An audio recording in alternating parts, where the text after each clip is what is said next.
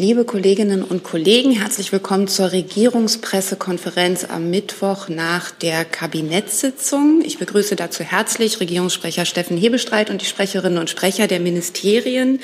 Sage noch am Anfang, ähm, wir kennen das vielleicht auch aus den Redaktionen, dass durch die Pandemie personelle Engpässe entstehen, dass heute entschuldigt sind das Bundesministerium für äh, Wohnen und Bauen für Digitales und Verkehr und das Entwicklungsministerium. Wie immer können aber die Fragen gestellt werden. Die Kolleginnen und Kollegen hören zu und beantworten die Fragen und liefern nach. An der Stelle vielleicht vom, vom Montag waren auch noch mehrere Nachlieferungen versprochen. Wenn die dann tatsächlich kommen, ist das prima. Und wir hatten heute eine Kabinettssitzung. Damit hat Herr Hebestreit das Wort. Ja, auch von mir herzlich willkommen. Ähm, es gibt einen Tagesordnungspunkt der Kabinettssitzung, den ich Ihnen gerne kurz vortragen würde. Disclaimer vorweg. Im Anschluss nachher wird Bundeswirtschaftsminister Robert Habeck dazu genauer Auskunft geben können. Aber trotzdem für diejenigen, die dann nicht können. Der Jahreswirtschaftsbericht 2022 ist heute vom Bundeskabinett beschlossen worden. Er trägt den Titel für eine sozial-ökologische Marktwirtschaft, Transformation innovativ gestalten. Die soziale Marktwirtschaft hat sich in den vergangenen Jahrzehnten bewährt. Sie hat maßgeblich zu Wohlstand und hoher Lebensqualität in Deutschland beigetragen. Doch angesichts des Klimawandels bedarf es einer Anpassung des wirtschaftspolitischen Ordnungsrahmens. Die Bundesregierung wird in diesem Sinne die sozial-ökologische Marktwirtschaft zu ihrem wirtschaftspolitischen Leitbild machen. Es ist notwendig, stärker als bislang die Qualität unserer wirtschaftlichen Entwicklung in den Fokus zu nehmen und nicht nur die insbesondere am Bruttoinlandsprodukt gemessene Quantität. Gesamtwirtschaftliches Wachstum ist eine notwendige, aber längst noch keine hinreichende Voraussetzung für nachhaltigen Wohlstand, Beschäftigung, Teilhabe und soziale Sicherheit. Daher betrachtet die Bundesregierung im Jahreswirtschaftsbericht jenseits des Bruttoinlandsproduktes ergänzende Dimensionen des materiellen und immateriellen Wohlstandes sowie gleichwertiger Lebensverhältnisse in den Regionen Deutschlands. Der Jahreswirtschaftsbericht 2022 ist Ausgangspunkt eines Prozesses, in dem die Bundesregierung die Messung von Wohlfahrt sowie der entsprechenden Indikatoren kontinuierlich überprüfen und verbessern wird. Vielleicht noch eines vorab. Die Ausgangslage für die deutsche Wirtschaft zum Jahresanfang 2022 ist gut. Die Auftragsbücher sind voll und die Grundlagen für einen kräftigen Aufschwung sind gelegt. Derzeit wird die Konjunktur aber noch von den Auswirkungen der Omikron-Welle und Lieferengpässen bei einzelnen Vorprodukten gestört. Die Finanzpolitik der Bundesregierung ist darauf ausgerichtet, durch weitere gezielte Impulse im Zukunftsbereichen zu den erfolgreichen Transformationen hin zu einer weiterhin wettbewerbsfähigen, klimaneutralen, digitalen Wirtschaft und nachhaltigem Wachstum beizutragen. Die Bundesregierung wird die Voraussetzungen dafür schaffen, dass die 2020er Jahre zu einem Jahrzehnt der Zukunftsinvestitionen werden. Soweit vielleicht von mir zu den Kernbotschaften des Jahreswirtschaftsberichtes. Alles weitere dann später mit Robert Habeck. Dann schaue ich mal in die Runde. Ich äh, schließe mich zumindest dem Appell an, dass die Fragen ans Wirtschaftsministerium Sie sich gerne aufbehalten können für den Wirtschaftsminister, der im Anschluss kommt. Hey Leute, politischer Journalismus muss nicht kommerziell oder öffentlich-rechtlich sein. Podcasts müssen nicht durch grässliche Werbung finanziert sein. Jung Naiv ist der beste Beweis dafür. Damit das so bleibt, unterstützt uns einfach finanziell. Danke vorab und jetzt geht's weiter. Gibt es ansonsten weitere Fragen? Das sehe ich nicht. Ich habe online eine Frage im weitesten Sinne zum Kabinett. Ähm, Bettina Markmeier vom EPD fragt, wurde im Kabinett der Heizkostenzuschuss für Geringverdiener beschlossen? Meines Wissens ist das nicht, nein, also er wurde nicht in dieser Kabinettssitzung beschlossen. Meines Wissens ist, steht er für die nächste Woche an. Gibt es weitere Fragen zu diesem Thema oder zum Kabinett? Das sehe ich nicht. Dann würde ich gleich, doch, Herr Rinke. Nur, nur eine formelle Frage, was nicht im, möglicherweise nicht im Kabinett war. Es stehen ja immer noch einige Beauftragte aus. Können Sie da sagen, ob da Personalentscheidungen heute mitgefallen sind? Bei den Beauftragten nicht, nein. Dann sehe ich jetzt tatsächlich keine Fragen mehr zum Kabinett und würde mit dem äh, ersten Thema Corona starten. Dazu wurden mir die meisten Wortmeldungen signalisiert. Ich habe auf der Liste ansonsten danach, um es schon mal zu sagen, noch die Themen Ukraine, Burkina Faso und Triage unter anderem und auch eine Frage zu Georgien. Ähm, wir fangen an mit dem Thema Corona und Herr Küstner hat die erste Frage.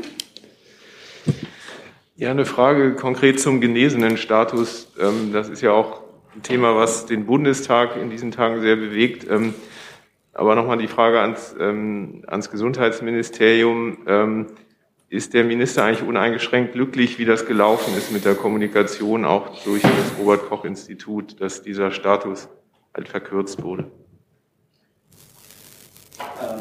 Ja, vielen Dank für die Frage. Der Minister hat sich ja in der Vergangenheit, also unter anderem auch am Sonntag, in äh, Berlin direkt zu genau diesem Thema geäußert. Darauf möchte ich gerne verweisen.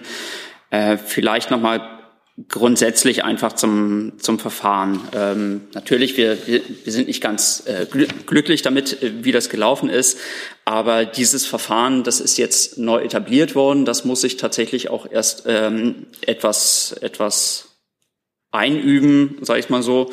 Ähm, letztlich dieses neue Verfahren ist ja vom Bundestag und äh, dem Bundesrat beschlossen worden. Und ähm, da wird auf die Entscheidungen der nachgeordneten Behörden verwiesen. Und ähm, dass Genesene halt eben nur noch drei Monate von der Quarantäne ausgenommen werden würden, das, das war klar. Also diesen Beschluss gab es ja halt eben. Ähm, dass aber der genesenen Status am Samstag äh, vergangene Woche ähm, insgesamt verändert wird, das äh, war dem Minister tatsächlich nicht bekannt. Aber auch dazu vielleicht noch mal ganz grundsätzlich. Ähm,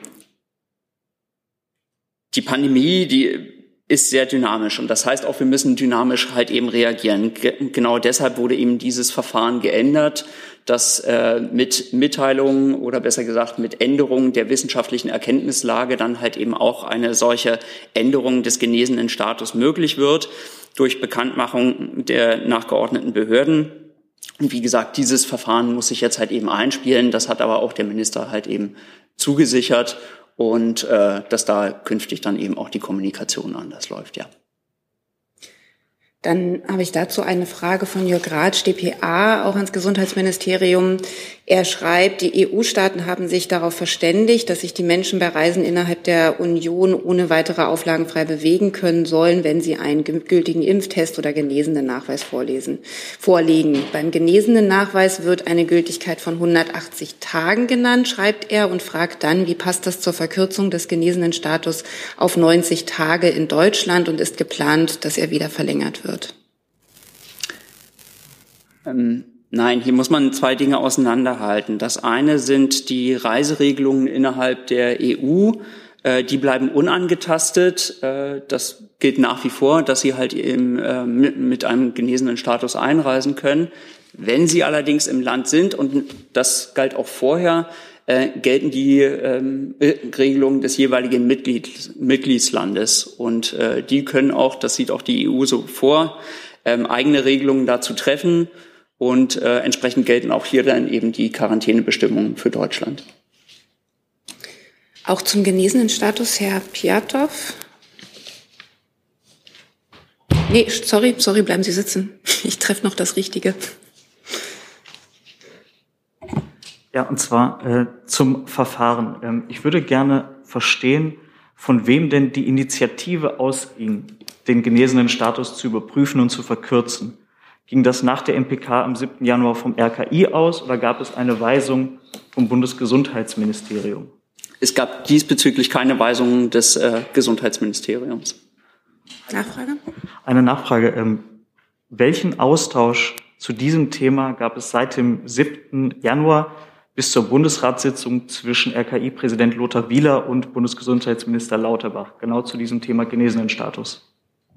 Also den konkreten Austausch, äh, ob es jetzt irgendwelche Telefonate, E-Mail-Verkehre oder sonst was zwischen Minister und beispielsweise Herrn Wieler gab, das kann ich Ihnen hier, hier jetzt nicht beantworten, das weiß ich nicht. Nichtsdestotrotz, es bleibt dabei, ähm, der Minister ähm, war davon nicht in Kenntnis gesetzt, dass am Sonnabend generell der genesenen Status geändert wird. Dann habe ich zum Thema Genesenenstatus Herrn Jung und Herrn Küstner noch. Ne? Dann Herr Jung erstmal. Herr Gülde, gibt es wissenschaftliche Erkenntnisse, dass Bundestagsabgeordnete doppelt so lange als genesen gelten können als der Rest der Bevölkerung? Nein, solche wissenschaftlichen Erkenntnisse gibt es nicht. Ich denke mal, Sie spielen da auf die ähm, entsprechende ähm, Quarantäneregel äh, für Mitglieder des Bundestags an.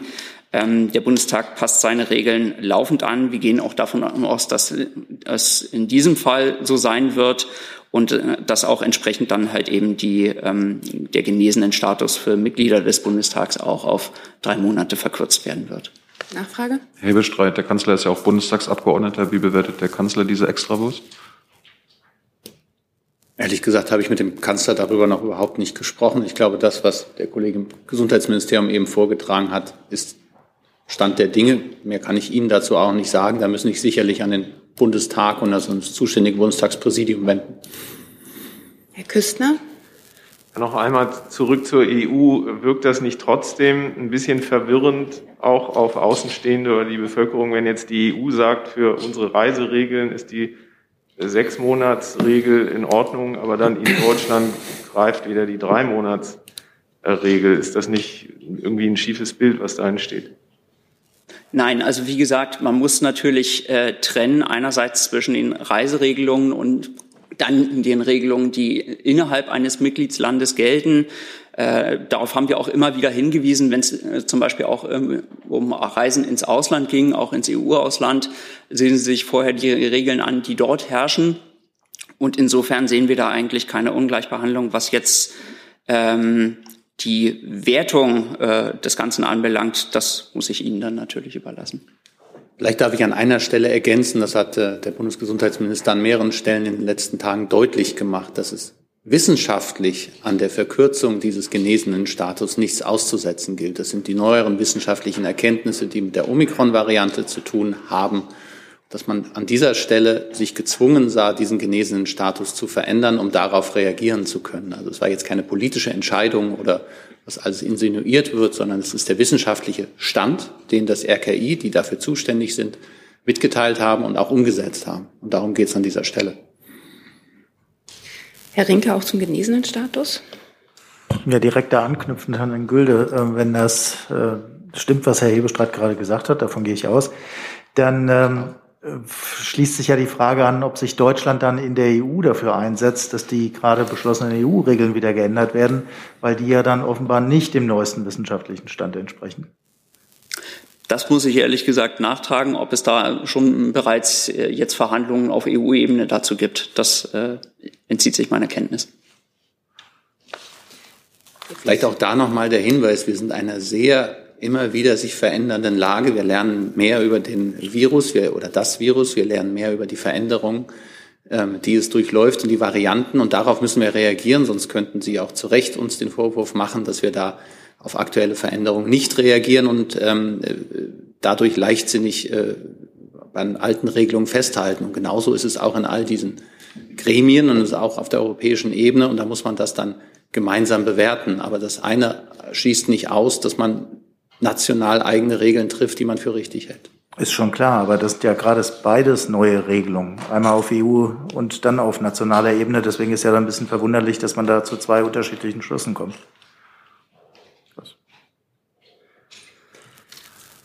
Zum genesenen Status sehe ich jetzt direkt keine Fragen. Dann nehme ich eine Frage dazu von Tilman Steffenzeit Online. Dessen Frage zum genesenen Status ist hoffentlich beantwortet. Sonst melden Sie sich bitte nochmal. Er hat aber auch noch eine Frage zum Thema Gültigkeit von Impfzertifikaten und fragt das Gesundheitsministerium, ob es zutrifft, dass auch in Deutschland ab 1. Februar die neun Monatsfrist greift, nach der die Zertifikate von vollständig Geimpften dann verfallen und verweist auch auf die EU-Regelung. Ja, es gibt diese entsprechende EU-Regeln, die Regelung, die wird auch bei uns umgesetzt und insofern gilt äh, eine Befristung für ähm, vollständige Impfserien von neun Monaten. Dann hatte ich im Saal auf der Liste nochmal Herrn Rinke und Herrn Jung, wenn ich das richtig sehe. Ja, nochmal ans Gesundheitsministerium. Es geht äh, um Testung, PCR-Tests und mögliche Alternative. Da hätte ich ganz gerne gewusst, ob Sie weitergekommen sind in Ihren Gesprächen mit den Laboren und ob außer den normalen PCR-Tests möglicherweise jetzt auch verstärkt sichere, aussagekräftige Alternativen eingesetzt werden sollen? Außer den Schnelltests. Es gibt ja noch so Mittel, ich nenne es ja. mal Mitteldinger, die äh, POCNAT heißen. Ja, Letztlich ist es ja so, wir haben in Deutschland äh, eine relativ große PCR-Testkapazität, aber wie Sie schon richtig gesagt haben, die wird unter hoher Belastung nicht ausreichen. Ähm, wir sprechen derzeit von einer, ähm, von einer Größe von 2,8 Millionen Tests pro Woche. Ähm, wenn Sie sich erinnern, vergangene Woche waren es noch 2,4 Millionen Tests. Das heißt, auch da versuchen wir weiterhin auszubauen. Nichtsdestotrotz, auch diese Kapazitäten sind natürlich begrenzt und insofern wollen wir auch mit ähm, anderen Testmöglichkeiten, unter anderem diese sogenannten POCNAT-Tests, das sind ähm, Testverfahren, die auch auf äh, Nukleinsäureverfahren beruhen, die allerdings eine Auswertung vor Ort ermöglichen. Und ähm, für diese Tests wollen wir tatsächlich auch die Vergütung erhöhen. Das ist Gegenstand auch des, ähm, der Testverordnung. Und äh, ja, wir wollen natürlich auch, das hat die MPK ja beschlossen, die Tests gezielter einsetzen. Nachfrage? Darf ich kurz nachfragen? Wann kommt denn die Testverordnung und wird die zeitlich äh, limitiert sein? Denn es geht ja, wenn ich das richtig verstehe, im Moment vor allem darum, dass man diesen Peak, äh, erwarteten Peak, äh, Mitte Februar abfedert. Also man könnte ja theoretisch dann im März, wenn die Zahlen wieder sinken, wieder zu dem alten Testregime mit PCR-Tests zurückkehren. Zum zeitlichen Ablauf und äh, auch zur möglichen zeitlichen Begrenzung des Testverfahrens kann ich hier noch keine Aussage treffen. Das Testverfahren, äh, die Testverordnung ist derzeit in der Mache. Ähm, wir gehen davon aus, dass wir die zügig auch vorlegen können. Ähm, aber vielleicht auch noch, wenn Sie mir den Hinweis gestatten, derzeit, das hatte ich ja auch schon gesagt, die pandemische Lage, die ist sehr dynamisch. Und insofern sich jetzt schon auf ähm, einen zeitlichen Ablauf oder eine Befristung festzulegen, ähm, das, glaube ich, ist unter den gegebenen Umständen schon recht mutig. Von, von daher wäre ich da sehr vorsichtig. Zum Thema PCR-Tests gibt es eine Frage online von Heike Slansky, ZDF.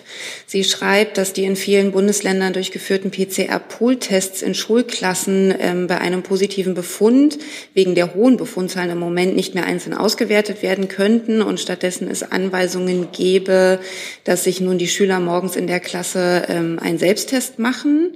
Ähm, da gäbe es, schreibt sie, Kritik von Schülern und äh, von Eltern und Lehrern, äh, die sagen, dass die infizierten Schüler dann eben erstmal in die Schule kommen ähm, müssen und andere anstecken könnten. Und sie fragt äh, mit Blick auf die Kritik, dass man sich die Pooltests dann auch sparen könnte, was die Bundesregierung dazu sagt. Ja, da kann ich ehrlich gesagt nicht viel zu sagen, weil das Thema Pooltestung und Tests in der Schule, das ist Länderangelegenheit. Äh, die Länder haben die Möglichkeit, eigene Testverfahren dort einzurichten. Viele Länder machen das ja auch. Es gibt die ähm, PCR-Pool-Tests, es gibt äh, Lodi-Tests, es gibt auch die Möglichkeit ähm, der Schnelltestverfahren und das obliegt dann halt eben tatsächlich den Ländern da, ähm, eigene Regelungen äh, zu schaffen. Aber wie schon gesagt, also die PCR-Testkapazitäten, die sind begrenzt. Und gerade vor dem Hintergrund der aktuellen Inzidenzen müssen diese dann auch entsprechend priorisiert werden.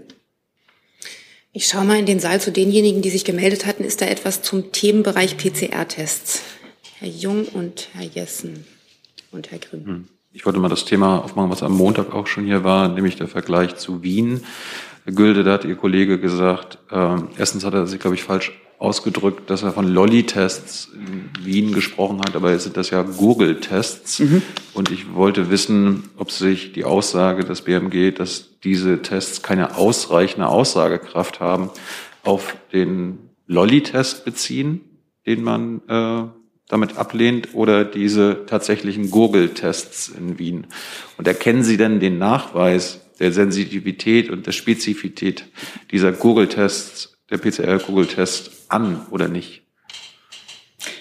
Ja, also ähm, vielleicht einfach mal ganz kurz zur Verfahrensweise dieses, dieses Wiener Modells. Ich glaube, das muss man auch noch mal ein, Stück weit erläutern.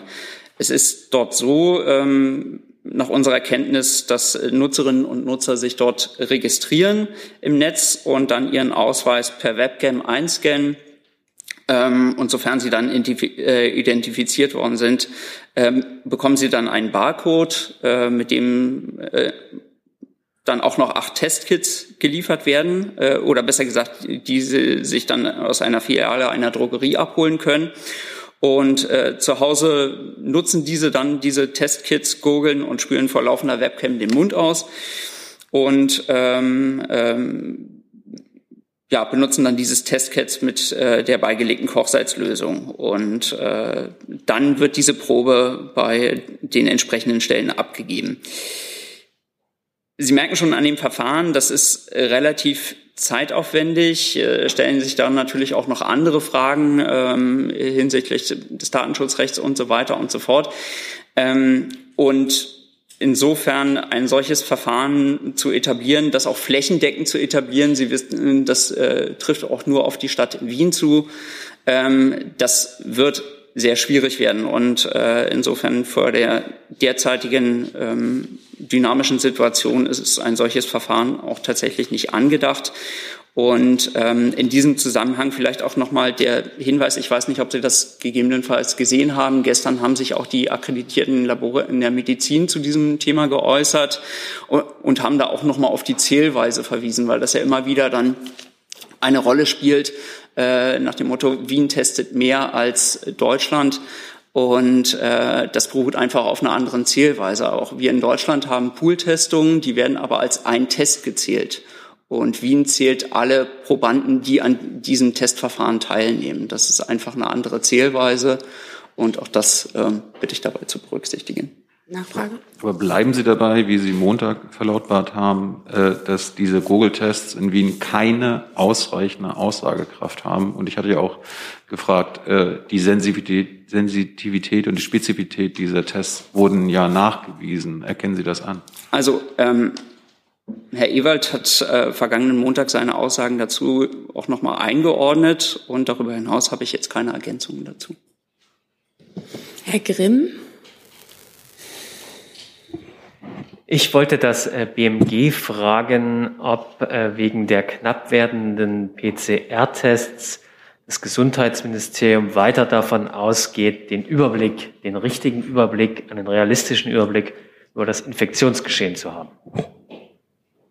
Also auch das ist Gegenstand der aktuellen Testverordnung. Die Frage, wie ähm, Infektionen tatsächlich dann übermittelt und auch ähm, vom RKI erfasst werden das werden wir mit der Testverordnung adressieren. Und auch da hat sich ja Herr Minister Lauterbach da schon zu geäußert. Ähm, in Rede stehen da halt eben ähm, mehrere ähm, Schnelltests, die dann halt eben entsprechend erfasst und in die Statistik dann einfließen sollen. Herr Jessen? Ähm, dennoch, Herr Gülde, wie ist es erklärbar, dass in der zweiten Kalenderwoche dieses Jahres in Österreich national gesehen auf 100.000 Einwohner 90.000 PCR-Tests durchgeführt wurden. Im gleichen Zeitraum in Deutschland 2000. Selbst wenn man sagt, das eine ist individuell, das andere ist Pool. 2000 sind drei Prozent von 90.000. Das sind so gigantisch unterschiedliche Kapazitäten. Können Sie uns erklären, woran es liegt, dass das so ist? Ja, das habe ich ja im Grunde genommen eigentlich schon erklärt. Also nochmal, wir haben ähm, 2,8 Millionen ähm, Testmöglichkeiten pro, pro Woche, ähm, was PCR-Tests anbelangt. Und diese Kapazitäten, die reizen wir gerade aus. Wir sind bei etwa ähm, 2,4 Millionen Tests jetzt pro Woche. Und ähm, das ist nicht unbegrenzt nach oben schraubbar. Und insofern müssen wir da priorisieren. Und wir haben viel getan, um diese Kapazitäten auszubauen. Und ähm, ich hatte ja bereits erläutert, also wir nutzen auch andere Testmöglichkeiten, diese POCNA-Tests oder halt eben auch Antigen-Schnelltests, um ähm, die Menschen tatsächlich dann halt eben zu testen und äh, Infektionen zu erfassen. Nachfrage, warum ist es in Deutschland nicht möglich, von drei Prozent, gemessen an den österreichischen Kapazitäten, die dort offenbar ja realisiert worden sind, auf einen höheren Anteil zu kommen. Das ist der deutsche Anteil, um das zu sagen, der ist immer noch nur ein Zehntel dessen, was in Griechenland möglich ist. Wir sind im europäischen Vergleich ganz weit hinten mit.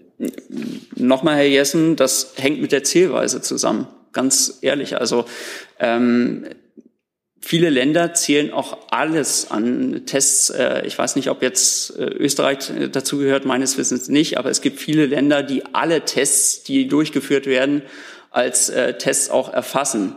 Wir erfassen ja beispielsweise jetzt keine Antigen-Schnelltests oder dergleichen.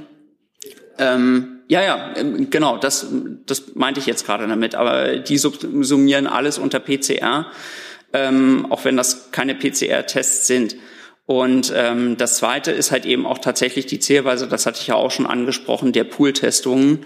Und da möchte ich auch gerne auf die äh, gestrige Pressemitteilung der akkreditierten Labore mit äh, hinweisen.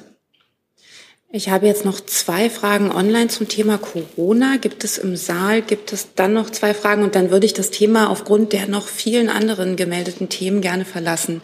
Ähm, ich beginne mit einer Frage von Boris Reitschuster, der fragt das Gesundheitsministerium, ob Sie bestätigen können, dass es kaum genesene Patienten auf Intensivstationen gibt und welche Rückschlüsse Sie gegebenenfalls daraus ziehen.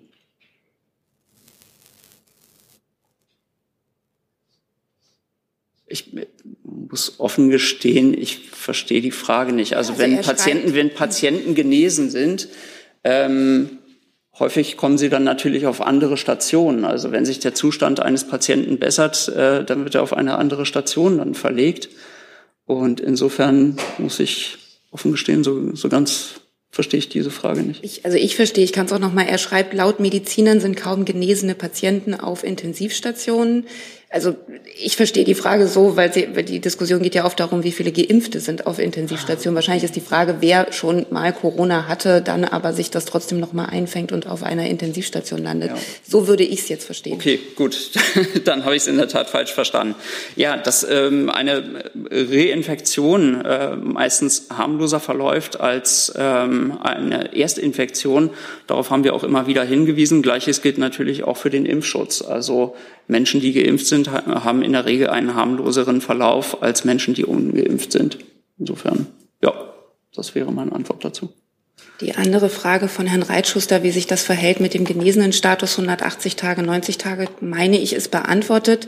Dann gibt es eine Frage von Charlotte Kurz, Pharmazeutische Zeitung. Sie fragt, wann sollen Apotheken erstmalig Covid-19-Impfstoffe bestellen dürfen? Und gibt es hier ein gesondertes Impfstoffkontingent für Apotheken? Das müsste ich tatsächlich nachreichen, ob es da jetzt schon einen konkreten Zeitpunkt gibt. Dann hat Herr Rinke noch eine Frage. Ähm, ja, ich hätte ganz gerne gewusst nach den Ankündigungen in Österreich und Dänemark, dass dort Corona-Maßnahmen weitgehend zurückgenommen werden sollen, ob die Bundesregierung das mit Sorge sieht, weil sich dann möglicherweise wieder ähm, Infektionen ausbreiten können oder ob das eigentlich ohne Probleme dort äh, passieren kann. Was nicht? Wollen Sie oder? Ähm, dann würde ich vielleicht einfach mal ähm, starten. Ja, selbstverständlich betrachten wir auch die Entwicklung in äh, unseren Nachbarstaaten. Und ähm, Herr Minister Lauterbach hat sich ja auch mehrfach zu diesem Thema geäußert. Für uns ist zurzeit einfach noch nicht der Zeitpunkt, über Lockerungen zu sprechen. Ähm, in anderen Ländern mit einer anderen Impfquote mag das möglicherweise anders sein, aber das können wir jetzt von hier aus natürlich äh, nicht beurteilen. Nichtsdestotrotz zurzeit ist einfach, einfach, noch Vorsicht angesagt. Und ähm, von daher bleiben wir eigentlich bei diesen Maßnahmen. Dazu hat sich ja auch Herr ähm, Bundeskanzler Scholz am Montag geäußert. Die Frage zieht da eigentlich ein bisschen darauf, ob Sie eine Rückwirkung auf die Infektionslage in Deutschland sehen.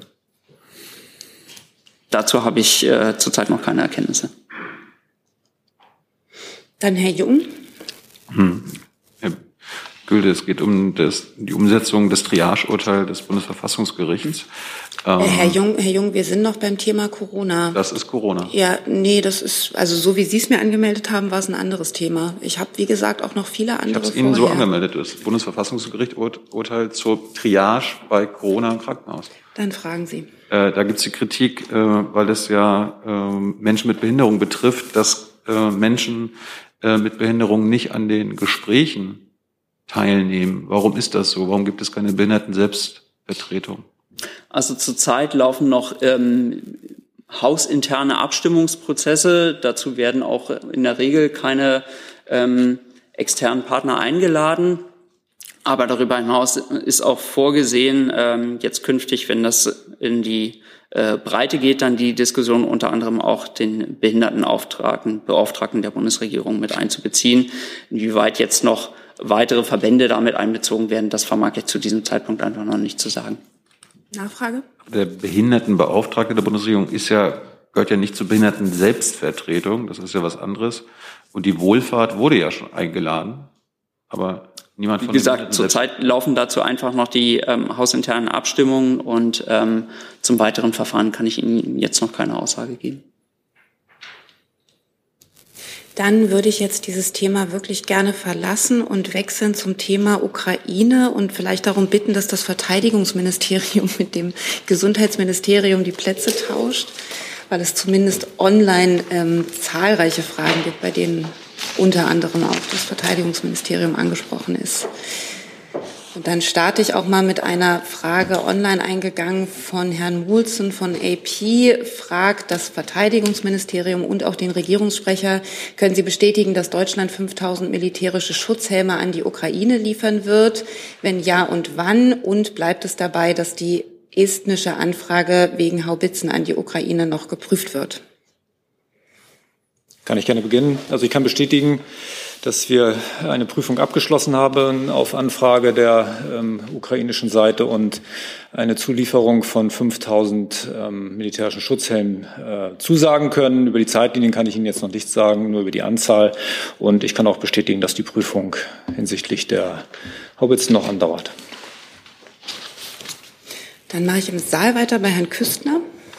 Ja, konkret äh, zu den Helmen noch mal eine Nachfrage. Ist das denn eine Bitte der Ukrainer gewesen, die schon länger im Raum steht, oder ist das jetzt eine aktuelle Reaktion auf den ja gestiegenen Druck, ähm, doch vielleicht auch Defensivwaffen zu liefern? Laut meinen Informationen gab es kürzlich eine Anfrage der ukrainischen Seite dazu.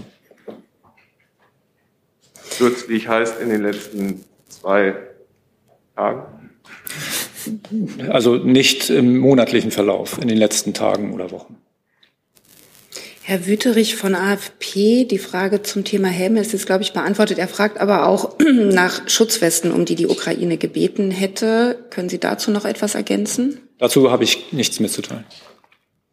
Dann machen wir weiter bei Herrn Rinke.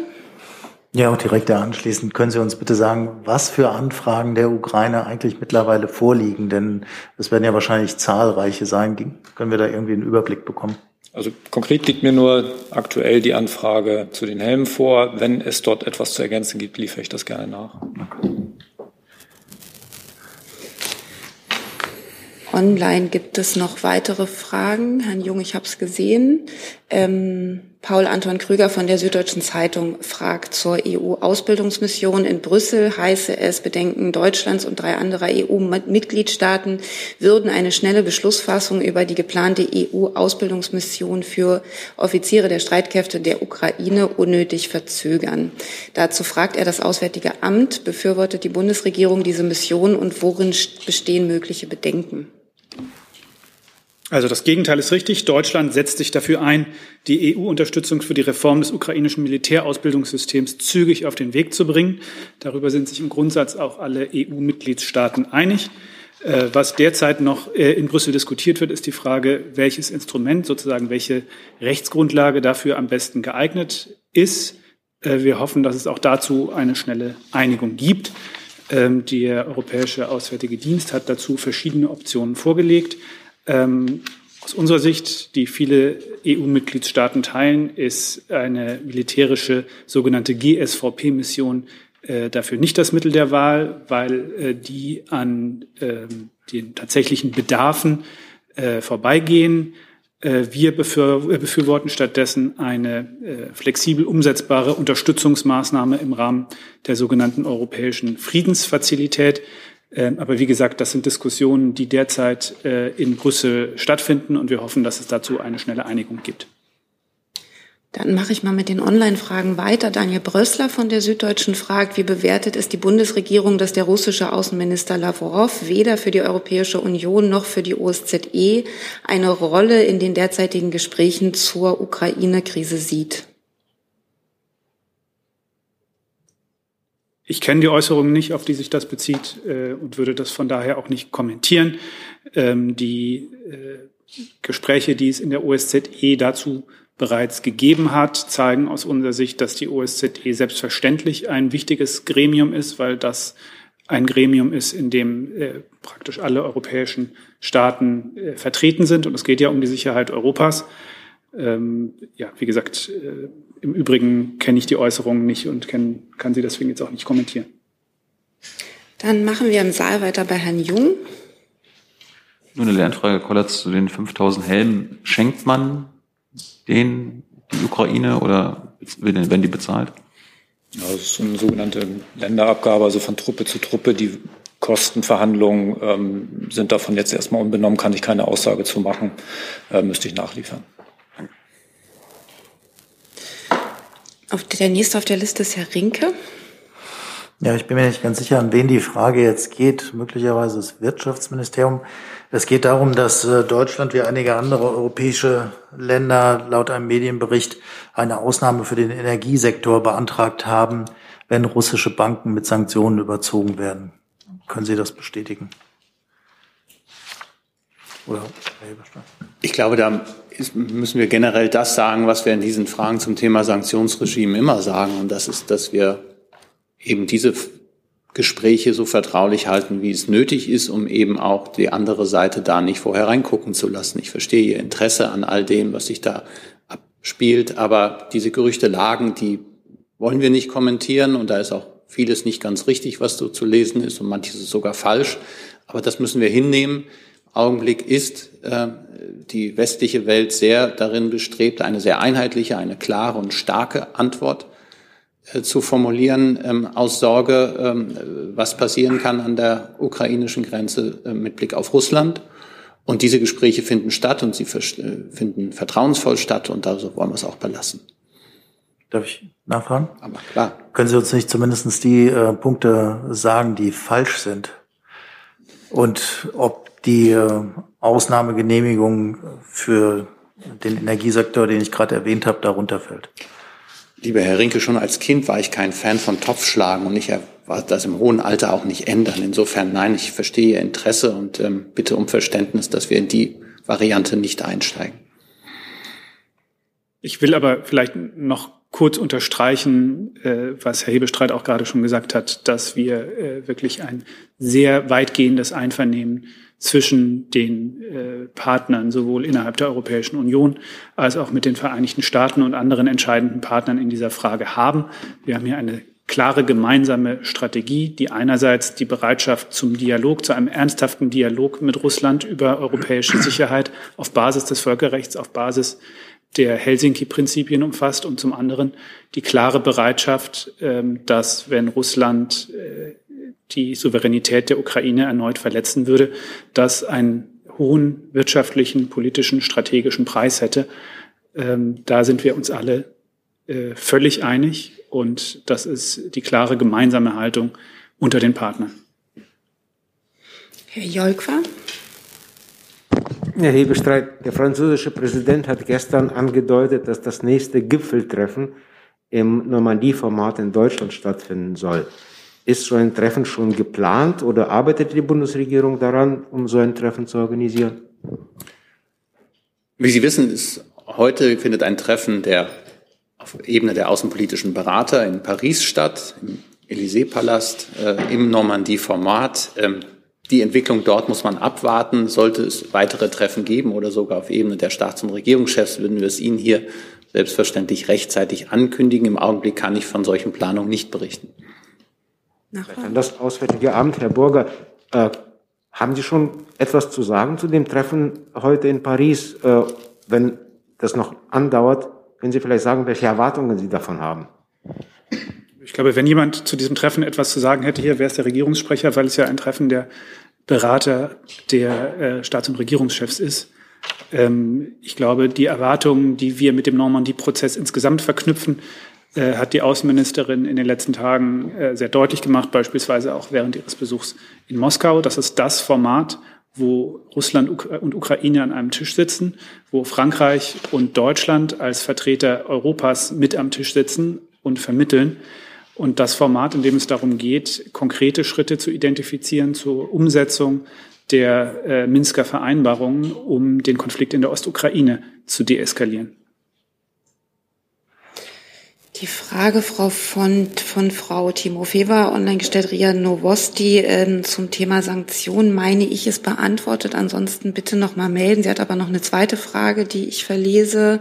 Sie fragt, sieht die Bundesregierung Energieexporte aus Russland als Bedrohung an und beteiligt sich die Bundesregierung an der Entwicklung von Maßnahmen zur Verweigerung russischer Energielieferungen auf EU-Ebene?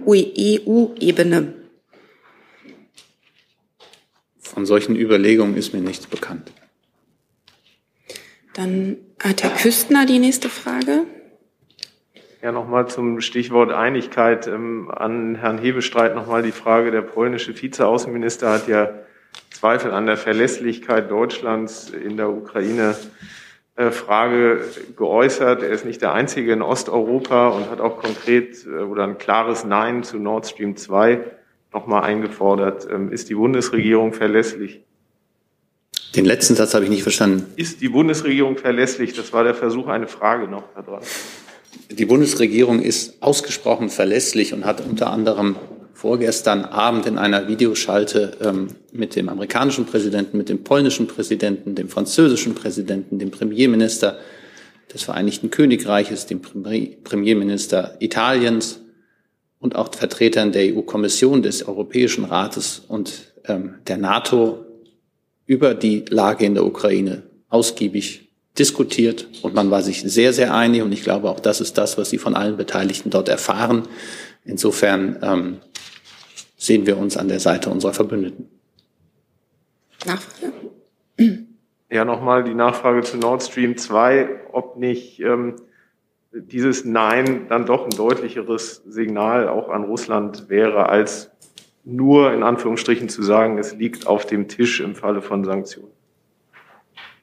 Ich glaube, der Schritt, den der Bundeskanzler vergangene Woche noch mal sehr deutlich gemacht hat, ist der Verweis auf das, was seit vielen Monaten Grundlage unseres Handelns ist. Das ist das deutsch-amerikanische Abkommen zu dieser Frage von vergangenen Juli, was auch für den Fall, den wir ja alle hoffen, im Augenblick zu verhindern, sehr klare Regeln enthält. Und darauf hat er nochmal hingewiesen, was dann in dem Satz, den Sie eben zitiert haben, gegipfelt hat. Äh, alle Optionen liegen auf dem Tisch.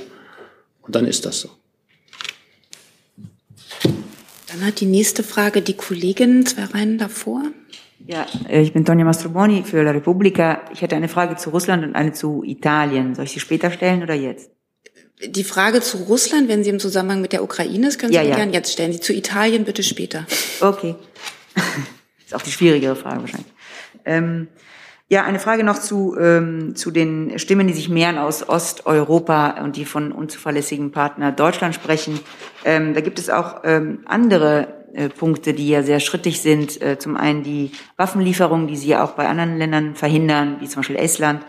Ähm, und es gibt den Punkt der SWIFT äh, internationalen ähm, Zahlungsmethoden, ob Sie da äh, immer noch diese sehr harte, immer noch äh, sagen, dass das darf nicht passieren, also auch weil es die deutsche und die europäische Wirtschaft äh, schädigt. Also wie antworten Sie auf diese? Es mehren sich ja die Stimmen, es sind ja nicht nur die Polen, es sind die Let äh, in, aus Lettland kommen kritische Stimmen. Ähm, die Ukraine äh, ist natürlich sehr wütend momentan auf Deutschland. Äh, wie, wie können Sie diese Stimmen beruhigen? Danke. Und Italien später, ne? Okay. Ich stand unter dem Eindruck, dass das, was ich eben gesagt habe, genau ein Signal der Beruhigung auch von solche Stimmen sein mag. Ähm, wollte noch an dem Thema, weil Sie eben in Ihrer Frage die Unterstellung zu SWIFT hatten. Meines Wissens gab es da eine Äußerung aus dem politischen Raum, aus dem, äh, von dem Vorsitzenden einer Oppositionspartei, der sich dazu geäußert hat. Mir sind aus der Bundesregierung dazu keine Äußerungen bekannt, dass man es ablehne, SWIFT äh, auf den Sanktionslisten zu haben. Aber auch da, bevor Herr Rinke eine Eilmeldung absetzen muss, gilt das Topfschlagen. Ich wollte nur die Unterstellung, die Sie da in Ihrer Frage beinhalten, zurückweisen. Das heißt nicht, ja. dass das Gegenteil auch richtig wäre. Ich, ich, ich habe mich bezogen auf diesen Satz von äh, der Außenministerin Annalena Baerbock, sie hat, glaube ich, in Brüssel dazu gesagt, man sollte nicht, äh, der, der harteste Knüppel ist nicht das äh, beste Schwert oder sowas. Kann das sein? War das darauf bezogen, auf SWIFT? Ich glaube, wir haben, haben ähm, hier sehr deutlich, verschiedentlich an dieser Stelle deutlich gemacht, worum es bei diesen Sanktionen geht. Äh, ich verweise auch gerne auf das Interview des Bundeskanzlers in der Süddeutschen Zeitung, ähm, der sich dazu geäußert hat, dass man auch bei allen Sanktionen, die man beschließt, gucken muss. Das hat alles, always comes with the price. Das ist auch richtig und in Ordnung so, aber man muss genau gucken, dass dieser Preis auch von allen getragen werden kann. Aber viel präziser als so hat sich meines Wissens niemand eingelassen dazu. Und das ist auch gut so, weil sonst gilt ja nicht das, was ich anfangs Herrn Rinke geantwortet hat auf die Frage mit dem Topfschlag. Genau so ist es. Die Äußerungen, den Wortlaut der Äußerungen der Außenministerin können Sie ja nachlesen. Ähm, und im Übrigen auch in dieser Frage, ähm, nämlich der Tatsache, dass es äh, natürlich äh, bei all diesen Maßnahmen auch äh, berücksichtigt wird, welche Rückwirkungen das hat, ähm, sind wir uns im Kreis der westlichen Partner absolut einig. Ich habe auf der Liste noch Herrn Grimm, Herrn Rinke, Herrn Jessen und Herrn Jolkwa, wenn ich das richtig gesehen habe, und Herrn Jung. Und auch da, ich weise nochmal darin hin, ich habe eine lange Themenliste, würde ich dann das Thema auch gerne verlassen. Und ein Hinweis an Herrn Reitschuster, der eine Verständnisfrage stellt, mit der ich ein Verständnisproblem habe. Das mag an mir liegen, aber es ist einfach die Bitte, weil mir der Kontext dieser Frage nicht so richtig klar ist, äh, wenn Sie die nochmal für mich verständlicher formulieren könnten, dann äh, würde ich die auch noch aufnehmen. Als nächstes Herr Grimm. Herr Kollatz, ich wollte Sie mal fragen, was eine Bundeswehr, die vor kurzem überstürzt aus Afghanistan abgezogen ist, einer Armee beibringen soll, die seit einigen Jahren im Krieg steht. Das ist eine sehr ähm, offene Frage, die ich ähm, an Sie zurückspielen würde mit der Bitte, sie zu konkretisieren. In welchen militärischen Bereichen könnte die Bundeswehr ukrainischen Offizieren Wissen vermitteln, das sie bisher nicht haben? Also ähm, wir sind ja schon seit langem mit unseren Partnern in der Ukraine dabei, ähm, voneinander zu lernen.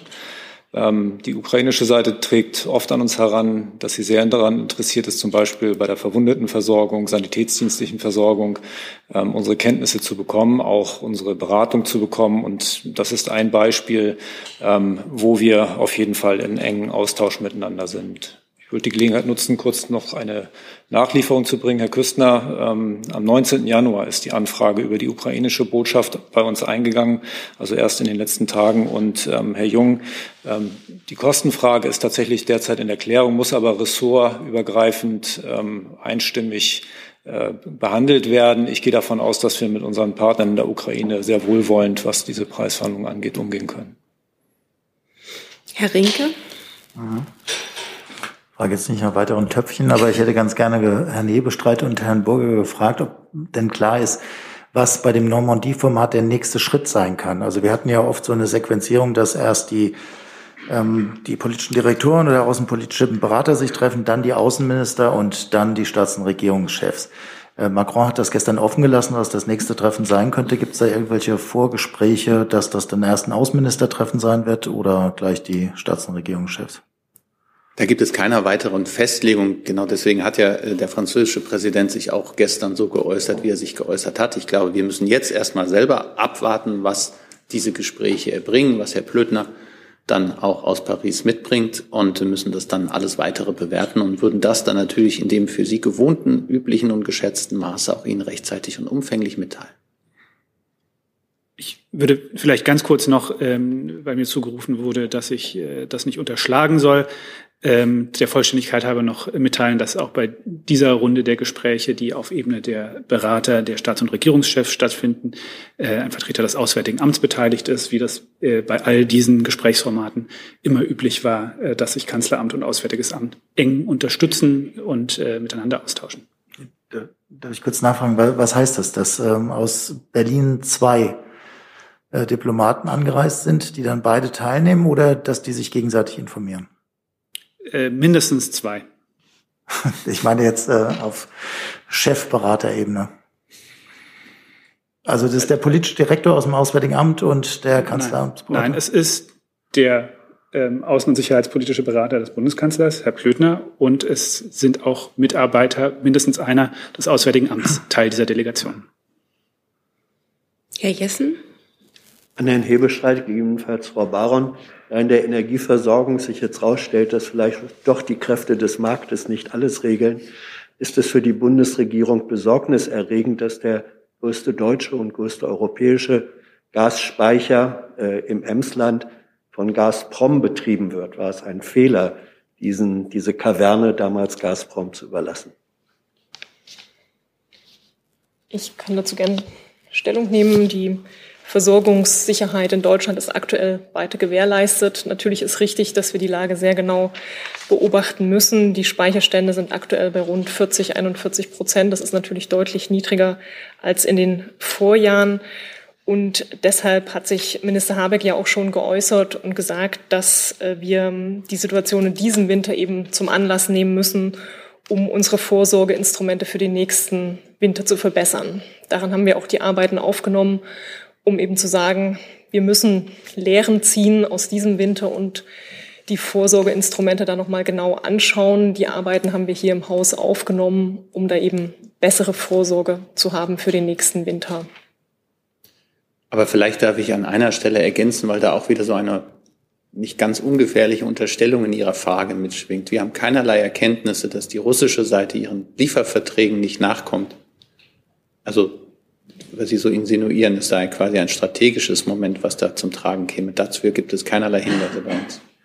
Das wollte ich auch nicht unterstellen. Die Frage ist aber, da bei der Gasversorgung äh, Russland via Gazprom jetzt sozusagen auf beiden Seiten am Hebel sitzt, ob äh, das eine für die Bundesregierung besorgniserregende politische operative Situation ist, die man nutzen könnte.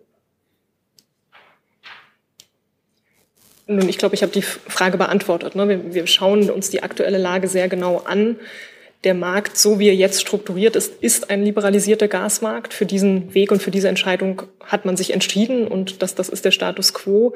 Aktuell ist die Versorgungssicherheit weiter gewährleistet, da ja auch nicht nur aus Speichern versorgt wird, sondern aus den Langzeitlieferverträgen, aus LNG-Lieferungen, die ja, wie wir gesehen haben, in den letzten Wochen auch sehr stark in Europa angelandet sind. Aber gleichzeitig gilt auch für den nächsten Winter, die Vorsorgeinstrumente eben zu verbessern. Herr Reitschuster hat seine Frage noch einmal geschickt und damit stelle ich sie dann auch. Ähm, er bezieht sich darauf, dass die Verteidigungsministerin gesagt hat, ähm, Waffenlieferungen an die Ukraine seien aktuell nicht hilfreich. Nun ist es so, schreibt er, dass die Ukraine sehr viel weniger Waffen hat als Russland und seine These sei deshalb, dass es für die stärker bewaffnete Konfliktpartei, also Russland, sehr wohl hilfreich sei, wenn man äh, der Ukraine keine Waffen liefere und bittet, also fragt, fragt, können Sie diesen Widerspruch auflösen? Zur Haltung der Regierung insgesamt zu Waffenlieferungen an die Ukraine hat sich nichts geändert.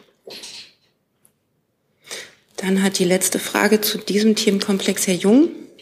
Ja, kurze Verständnisfrage, Herr Bestreit, weil Sie die Verlässlichkeit äh, gegenüber den Verbündeten angesprochen haben und wir ja gleichzeitig eine Interdependenz, äh, ökonomische Interdependenz zwischen Russland und Deutschland haben. Ist denn Russland für die Bundesregierung ein Verbündeter?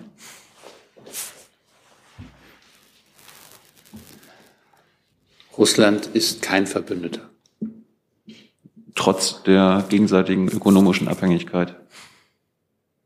Ich glaube, das, was wir unter Verbündeten verstehen, sind diejenigen, die unsere politischen Werte teilen. Das ist das Verständnis von Demokratie, Rechtsstaatlichkeit und Menschenrechte, ähm, die wir insbesondere in Bündnissen wie dem Nordatlantischen Verteidigungsbündnis, aber auch in der Europäischen Union und in anderen Institutionen leben. Das heißt nicht, dass Russland nicht trotzdem ein wichtiger auch Handelspartner ist und wir einen engen Austausch mit Russland auch suchen und wir nicht nur wirtschaftlich, sondern auch über viele verschiedene andere Ebenen miteinander in Kontakt stehen. Aber ich glaube, Ihre Interpretation von Verbündeten würde das nicht treffen. Mit Blick auf die Uhr würde ich dieses Thema jetzt gerne auch verlassen, weil mir noch insgesamt vier andere außenpolitische äh, Themenkomplexe gemeldet wurden. Und wir versuchen das zumindest noch zu schaffen vor allen Dingen gefordert ist jetzt, glaube ich, das Auswärtige Amt. Erste Frage, Stichwort ist Namibia, nämlich eine Frage, die online gestellt wurde von Jürgen König vom Deutschlandfunk. Ähm, er fragt zum Versöhnungsabkommen mit Namibia. Herero und Nama forderten Neuverhandlungen, da sie seinerzeit nicht beteiligt gewesen seien, schreibt er. Sie beziehen sich dabei auf gute Kontakte zu den Grünen in der Vergangenheit. Ein Gespräch mit Außenministerin Baerbock sei schon im Dezember erbeten worden. Wie steht die Bundesregierung zu solchen Neuverhandlungen, ist die Frage. Also im Koalitionsvertrag äh, steht dazu sehr deutlich, die Aussöhnung mit Namibia bleibt für uns eine unverzichtbare Aufgabe, die aus unserer historischen und moralischen Verantwortung erwächst. Das Versöhnungsabkommen mit Namibia kann der Auftakt zu einem gemeinsamen Prozess der Aufarbeitung sein. Dieser Vorschlag, äh, der ja gemeinsam mit Namibia entwickelt, ausgehandelt wurde, ist Ihnen ja bekannt. Äh, Sie wissen, dass darin Deutschland die Verbrechen, die zwischen 1904 und 1908 in Namibia ähm, begangen wurden, als das bezeichnet, was sie aus heutiger Sicht waren, Völkermord. Und klar ist, dass Deutschland keinesfalls hinter das zurückfallen wird, was die vergangene Bundesregierung bereits angeboten hat. Wichtig ist mir dabei zu betonen, die Ergebnisse der Verhandlungen mit Namibia sind in dem Geiste erzielt worden, dass das nicht äh, der Abschluss einer Verständigung mit Namibia sein soll, sondern die Grundlage für einen, den Beginn intensiverer Zusammenarbeit zwischen Deutschland und Namibia. In Namibia gibt es weiterhin eine intensive politische Debatte zu diesem Thema. Das nehmen wir mit großem Respekt zur Kenntnis. Teil dieser Debatte äh, ist sicherlich auch die Äußerung von einigen Vertretern von Herero und Nama, die sich dazu heute zu Wort gemeldet haben. Äh, klar ist aber auch, ähm, Verhandlungspartner der Bundesregierung ist und bleibt die namibische Regierung. Die ist nach der namibischen Verfassung zuständig für außenpolitische Verhandlungen. Sie ist demokratisch legitimiert und bietet Vertretern der NAMA und Herero Beteiligungsmöglichkeiten. Und auch wir als Bundesregierung haben von Anfang an darauf geachtet, dass Vertreter der NAMA und Herero an allen Phasen des Dialogs beteiligt waren. Auf namibischer Seite gab es dafür ein sogenanntes technisches Komitee, äh, das die Verhandlungsführer beraten hat. Fünf Vertreter der Nachfahren der Opfer wurden äh, in die Delegation aufgenommen und haben an sämtlichen Verhandlungsrunden teilgenommen. Zudem stand dem namibischen Delegationsführer auch ein Zusammenschluss von 24 traditionellen Autoritäten und Königshäusern beratend zur Seite. Insofern, ja, die Bundesregierung hat ein Interesse daran, dass die Stimme der Nama und Herero, äh, die Stimmen der Nachfahren der Opfer in diesen Verhandlungsprozess einfließen. Das war bisher auch der Fall. Verhandlungspartner auf Augenhöhe äh, kann aber nur die namibische Regierung sein. Herr Küstner? Ja, kurze Nachfrage dazu. Es gibt ja ein ausgehandeltes Abkommen. Ähm, würden Sie denn äh, ausschließen, dass das nochmal neu oder nachverhandelt wird? Wie gesagt, im Koalitionsvertrag ist fest, festgehalten, dass dieses Abkommen der Auftakt zu einem gemeinsamen Prozess der Aufarbeitung sein kann.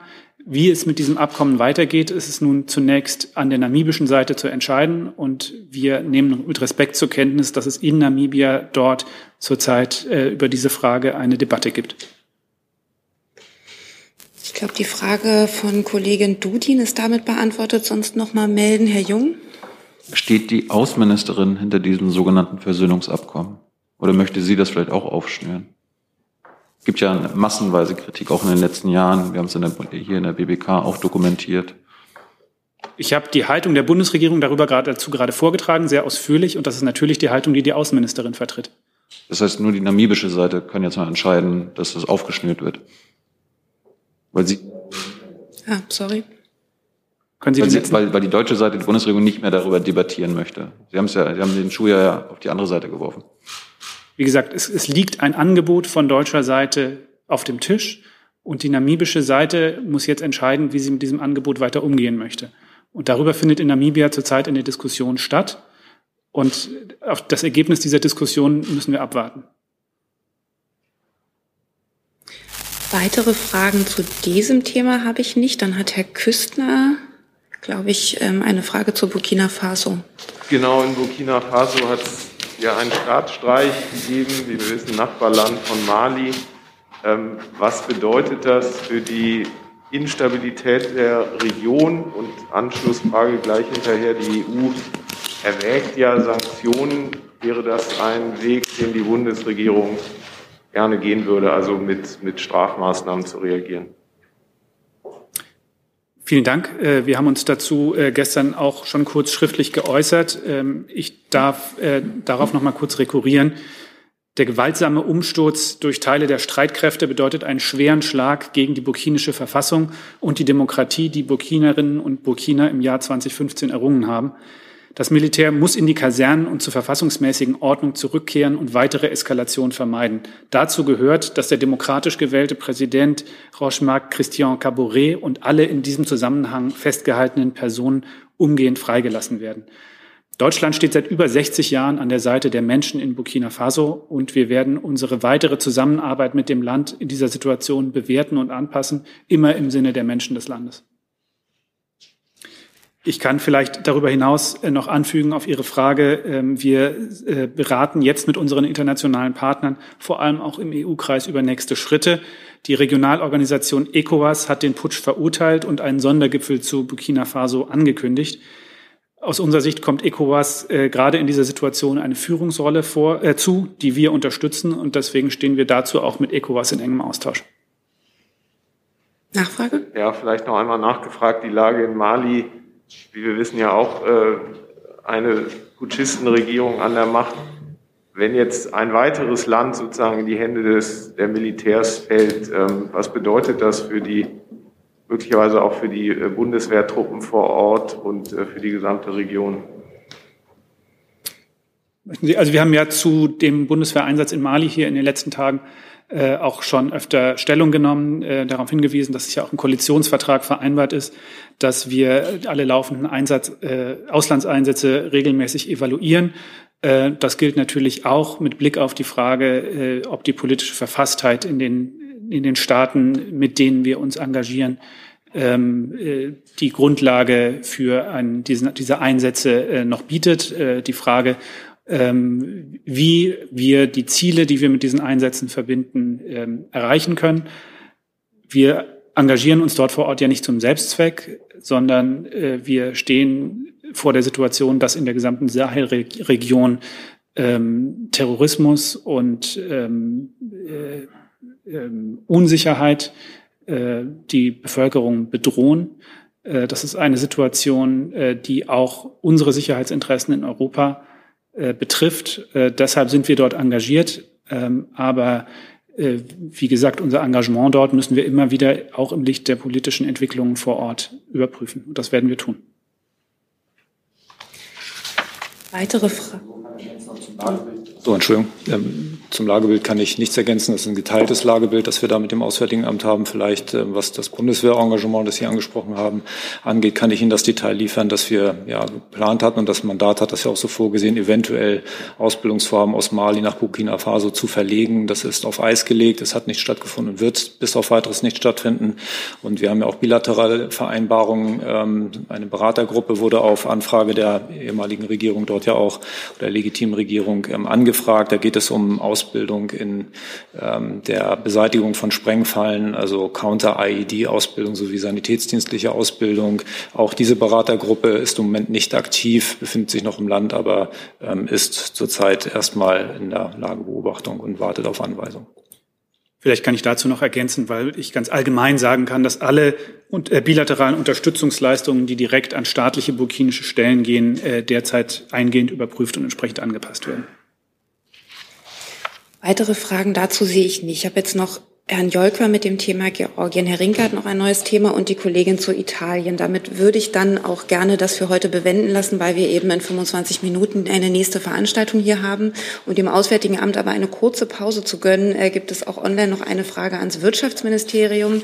Birgit Jennen von Bloomberg fragt, ähm, ist mit einer Entscheidung zu Siltronic bis Montag zu rechnen? Bereitet das Wirtschaftsministerium eine Negativentscheidung vor?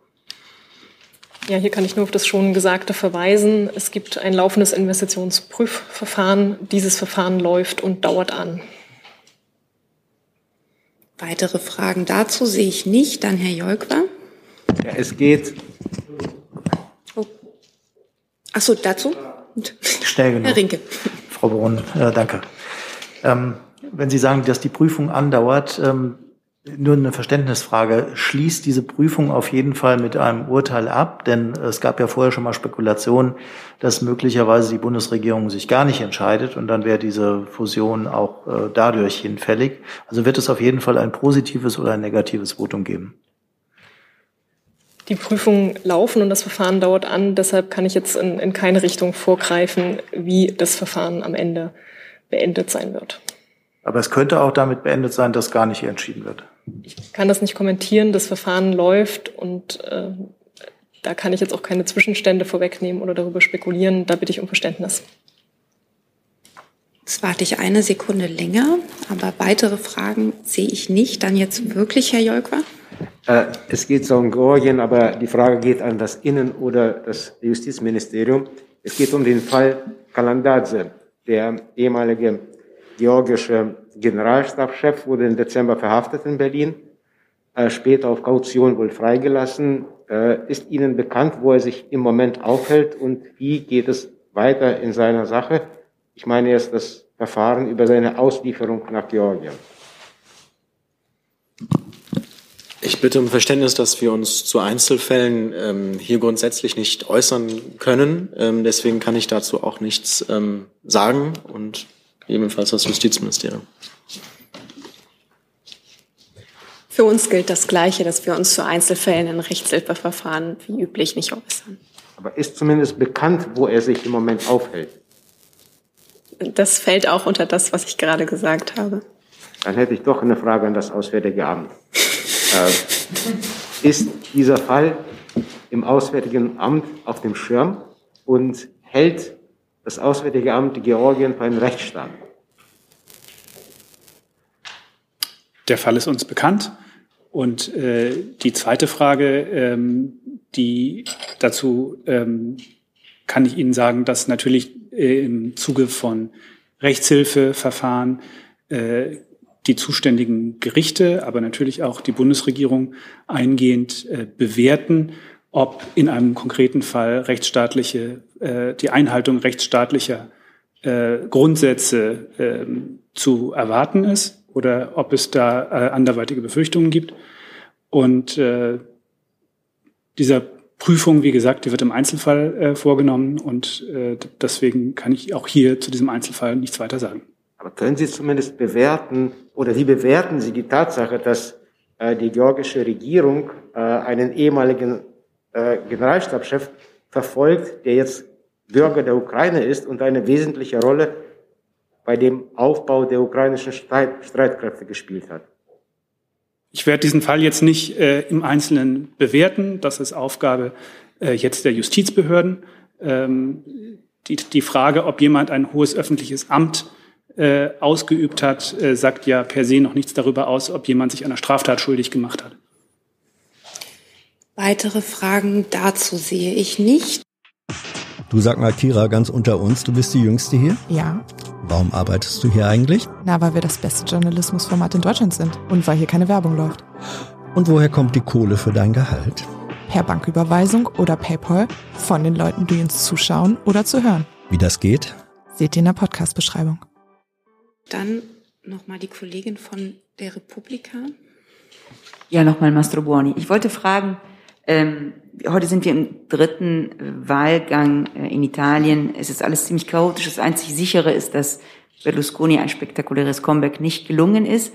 Aber äh, wir sind momentan völlig im Chaos und heute sind viele Stimmen, äh, die sagen, dass ähm, äh, Mario Draghi nicht nur als Präsident der Republik nicht gewählt werden könnte, sondern auch seinen Posten als Regierungschef verlieren könnte.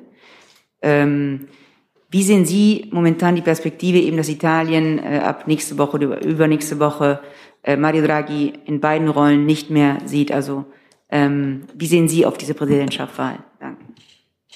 Vielen Dank, Frau Mascuroni. Ähm, Sie haben sicherlich Verständnis, dass wir dazu uns gar nicht äußern werden. Das sind inneritalienische Vorgänge. Das tun wir nicht genauso wenig, wie wir es im umgekehrten Fall fänden, wenn sich ausländische Staaten über unsere inner inneren Angelegenheiten äußern würden. Grundsätzlich ist es so, dass ähm, der Bundeskanzler mit Mario Draghi sehr gut zusammengearbeitet hat und auch zusammenarbeitet. Und ansonsten liegt es an den italienischen ähm, Italienerinnen und Italienern beziehungsweise den dort vereinbarten Institutionen und Verfahren daran festzuhalten und eine gute Lösung zu finden. Weitere Fragen sehe ich auch dazu nicht. Dann hat Herr Rinke das letzte Thema für heute. Ja, danke. Eine Frage ans Innenministerium. Und zwar, ob Sie bestätigen können, äh, ein Medienbericht, dass das Bundesamt für Verfassungsschutz vor einer neuen Welle von Hackerangriffen aus China auf deutsche Unternehmen warnt. Da gibt es anscheinend ein entsprechendes Schreiben. Einige von diesen Hackerangriffen sollen auch sehr erfolgreich sein. Können Sie uns irgendwas dazu sagen? Es ist ja so, dass der ähm, Bundesverfassungsschutz ähm, die ausländischen Aktivitäten, ähm, also von, von staatlichen Hackern generell äh, im Blick hat äh, und da auch, ähm, wenn es Anlass dazu gibt, ähm, informiert. Äh, zu diesem Schreiben kann ich mich jetzt hier aber nicht äußern. Weitere Fragen sehe ich dazu nicht. Dann bitte ich um Verständnis, dass ein von Herrn Jung bei mir für eventuell, wenn noch Zeit ist, gemeldetes Thema auf Freitag vertagt werden muss. Ich danke unseren Gästen fürs Kommen.